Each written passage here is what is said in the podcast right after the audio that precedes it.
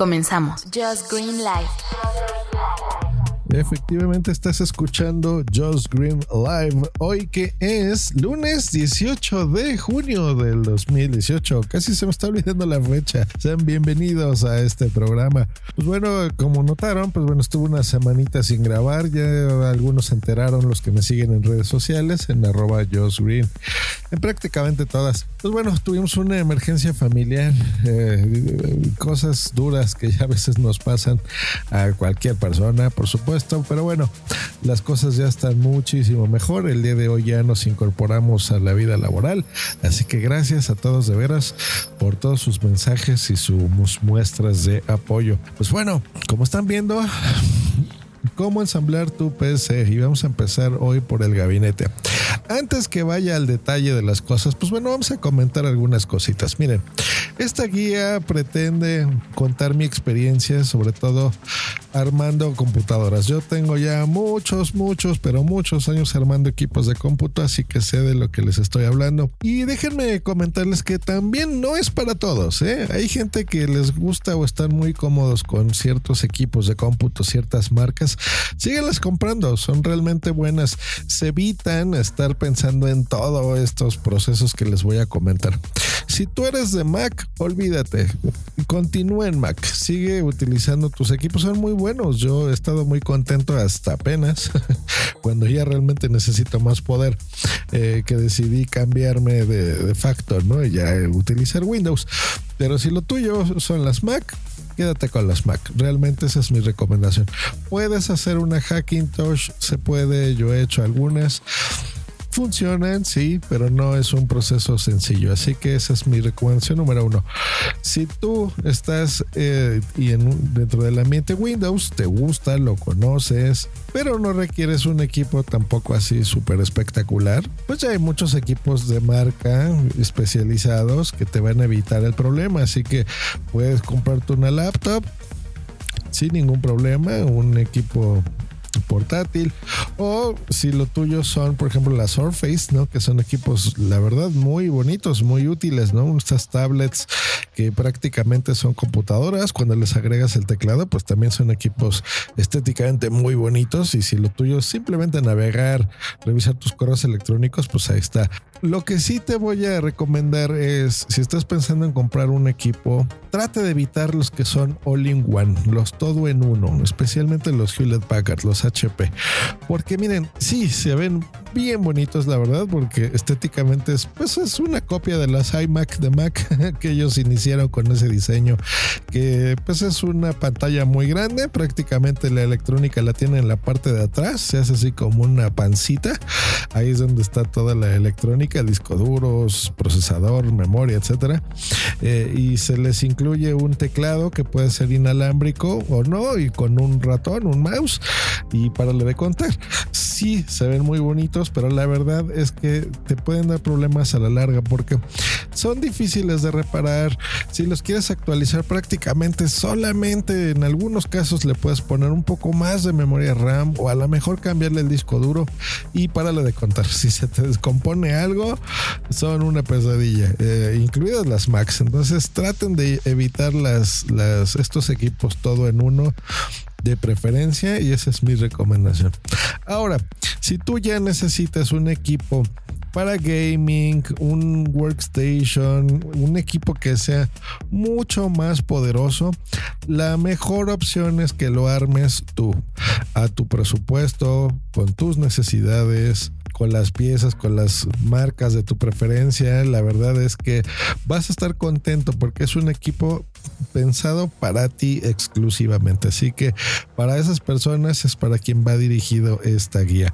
Bueno, vamos a necesitar muchas cosas y la verdad es que en un, en un episodio podcast podría mencionar básicamente todo lo que necesitas, pero creo yo que haciendo un serial será lo mejor. Así que bueno, esta semana o semanas, no sé cuánto me tome hacer todo esto, eh, pues vamos a discutir y vamos a hablar y recomendarles en mi experiencia cada una de las cosas que vas a necesitar para tu equipo de cómputo. Yo creo que esa es una guía interesante para que sepas qué necesites en un futuro o si vas a acompañarme en la aventura de, de hacerlo, pues bueno, tengas tiempo de ir comprando todas las cosas. Te voy a dar un resumen de, de todo lo que realmente vas a necesitar por si ya te come las ansias si quieres comprar todo, ¿vale? Así que vamos a hablar sobre el gabinete. Esa es la torre de PC, que es básicamente ese cajoncito donde tú vas a guardar y vas a instalar pues todos los componentes que vamos a utilizar. Es la parte más visible donde se va a guardar pues bueno el motherboard, la tarjeta madre, que es la que vas a conectar prácticamente todo ahí, el o los discos duros, la fuente de poder, la memoria RAM, el procesador, los ventiladores si los vas a necesitar, a conectar el mouse, eh, que tenga suficientes entradas que tú las necesites de todo, USB o no, las tarjetas aceleradora de video si la vas a necesitar, en fin, todo ese conjunto de cosas, de cables, de aparatos, de electrónica, es lo que va a ir dentro de este gabinete. Así que pues bueno, vamos a hablar sobre él ya. Hay varios tipos, unos son muy chiquitos, más grandes, medianones. Estas medidas se miden por ATX, micro ATX, que esos son básicamente los dos más comunes que tú vas a, a, poder comprar, o los minis, mini ATX. Yo te voy a recomendar, miren, si tú lo estás armando un equipo, lo que necesitas es que haya su espacio suficiente para que le puedas conectar todo lo que quieras. Así que cómprate el más grande, esos se conocen como ATX, porque es muy importante y a veces se nos olvida que todos estos componentes que son de alto rendimiento, que a lo mejor vas a tenerlos prendidos horas y horas o no vas a pagar el equipo de cómputo porque estas piezas que te voy a recomendar están pensadas para que estén incluso 24 horas conectados al equipo y a lo mejor en un mes no los necesites apagar. Pues necesitas que tengan primero espacio suficiente que les quepa de todo. Vayas a comprar todas las piezas o no, porque esa es una de las bellezas de este serial y de poder armar tu propio equipo de cómputo que puedes irle adicionando piezas conforme tengas presupuesto. Así que en un futuro pues te va a dar, a dar ganas de ponerle más componentes o cambiarles los que ya tienes por unos mejores. O a lo largo de los años pues bueno si sale un nuevo modelo de X, de un procesador, de un disco duro, pues bueno se lo puedas cambiar. Entonces aquí la clave es diseño, espacio y ventilación. Específicamente, ¿cuál te voy a recomendar yo? Pues bueno, es de la marca Eagle Warrior, el modelo Robot Q, así como robot y Q de queso. Algo que me gusta de este tipo de gabinetes es, miren, en el mundo gaming prácticamente todos los componentes que tú le pongas son estéticamente muy bonitos. Y los hacen así a propósito porque la idea es que tú puedas ver o, tus amigos que te visiten en tu casa o tus compañeros de oficina vean el equipo que tú tienes. Aparte estéticamente es bonito de verlo, es algo que tú armaste. Entonces, la idea es que por lo menos un panel sea transparente para que tú puedas ver el funcionamiento primero de tu equipo y como les digo que algunos los hacen así a propósito estéticamente bonitos, pues les ponen luces LEDs y las puedes tú cambiar, ¿no? Estas RGB que cambien de verde a azul, bueno, prácticamente ya son millones de colores, entonces que se vean bonitos necesitas que corra el flujo de aire prácticamente de dos elementos, que es el procesador, tu fuente de poder, que es lo que va a alimentar de energía a todos los componentes, y ventiladores adicionales que hagan que fluya dentro de este gabinete todo el aire. Por eso es que te recomiendo que sea uno grande, que no sea chiquito, porque entre más pequeños, más complicado, la temperatura aumenta en tu equipo y eso hace que no tengas también un buen rendimiento y te duren menos los, los componentes, que no son baratos.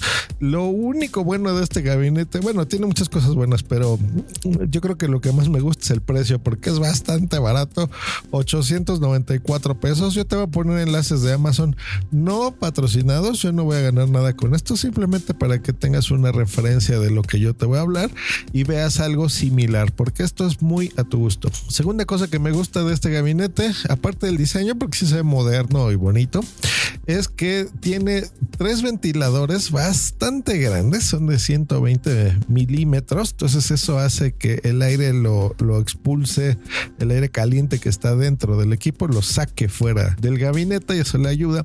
Y tiene luces LED ya incorporadas, o sea, se va a ver de ciertos colores. Este modelo específico tiene tres, verde, azul y rojo. Y a mí, ¿cuál que compré? ¿El rojo? Pues no, el verde, por supuesto. Hace que se vea muy bonito, la verdad eso está bien. Algo que no me gusta específicamente de este, eh, y es subjetivo, pero depende de la posición de lo, donde lo conectes. Las conexiones USB, importantísimo que tenga un montón, que eso es lo que tú quieres, que no estés limitado a una o ya ven ahora los equipos Mac que no tienen pues, a veces ya ni conexiones USB es que tengas un montón, porque aquí le vas a conectar mouse para gaming, le vas a conectar discos duros externos, les vas a poner a lo mejor adaptadores Wi-Fi o adaptadores Bluetooth, o tu cámara de video, EOS, ¿no? De Canon o de Sony, si vas a utilizarla para editar video. Realmente necesitas muchas conexiones USB. Entonces tiene suficientes, las tiene en la parte superior, no las tiene enfrente. Eso es algo extraño porque estamos acostumbrados a ponerlo así. Así que bueno, pudieses ponerlo en tu escritorio, aunque vas a tener que estirar un poquito la mano para conectarle todas tus cosas USB. O si lo vas a tener, por ejemplo, en el piso de tu oficina, de tu casa, donde lo quieras poner, de tu recámara, pues bueno, ahí sí tendrá más sentido esas conexiones. Pero bueno, no le hubiera venido mal que tuviese más enfrente, así que estas, pues bueno, solo las vas a encontrar en la parte de arriba, en la parte superior. Otra cosa que me gusta mucho es que tiene muchos puertos, muchas opciones para tú conectarle muchas cosas. Miren, tiene los puertos USB 3 o 3.1 en la parte de arriba, puertos USB 2. Le vas a poder agregar adicional de estos tres si quieres más ventiladores, pues bueno, le puedes poner todavía dos más de 120 milímetros. Ya trae incorporado las entradas de audio y de salida. Yo te recomiendo, por supuesto, siempre una interfaz de audio, una mesa de mezclas, pero bueno, si solamente le vas a conectar ahí un micrófono sencillo, unos audífonos, pues bueno, ya los tiene incorporados. Le vas a poder conectar los dos tipos de motherboards de tarjetas madres más comunes, los ATX o el micro ATX, una fuente de poder bastante grande. La iluminación, como les decía, ya lo tiene incluido. Los tres ventiladores súper grandes que ya están. Le puedes poner todavía uno adicional a los lados o en la parte de arriba hasta un máximo de tres extras. Y tiene pues bueno las conexiones de 2.5 y 3.5 o sea le puedes poner hasta seis cosas más. Eso que significa pues bueno que le puedes poner discos SSD o sea los, los que ya conocemos son como más chiquitos de laptop pues bueno les puedes poner de esos de esos discos duros. O los tradicionales hasta dos más entonces tienes siete ranuras de expansión adicional hasta siete discos duros que suena una locura realmente no lo es tanto. En el mundo de la edición, por ejemplo, yo necesito en mi equipo cuatro discos duros y ya les explicaré por qué son necesarios cuatro, sobre todo cuando utilices las herramientas de Adobe, realmente lo, lo necesitas. Y aparte, pues bueno, un buen gabinete pues también habla mucho de tu personalidad, porque es realmente lo que se ve. Hay gente que los quiere muy sobrios, que no tengan prácticamente nada llamativo, ni siquiera un foquito, ni uno solo para que se vea ahí. Otros que tengan, no sé, muchas luces LEDs y pantallas incluso a los lados y que brille por todos lados. Realmente es cuestión de gustos. Mi recomendación es esa, simplemente que te fijes que tenga buena ventilación, que sea lo suficientemente grande para cambiarle cualquier pieza en un futuro, que le quepa todo lo que le quieras conectar.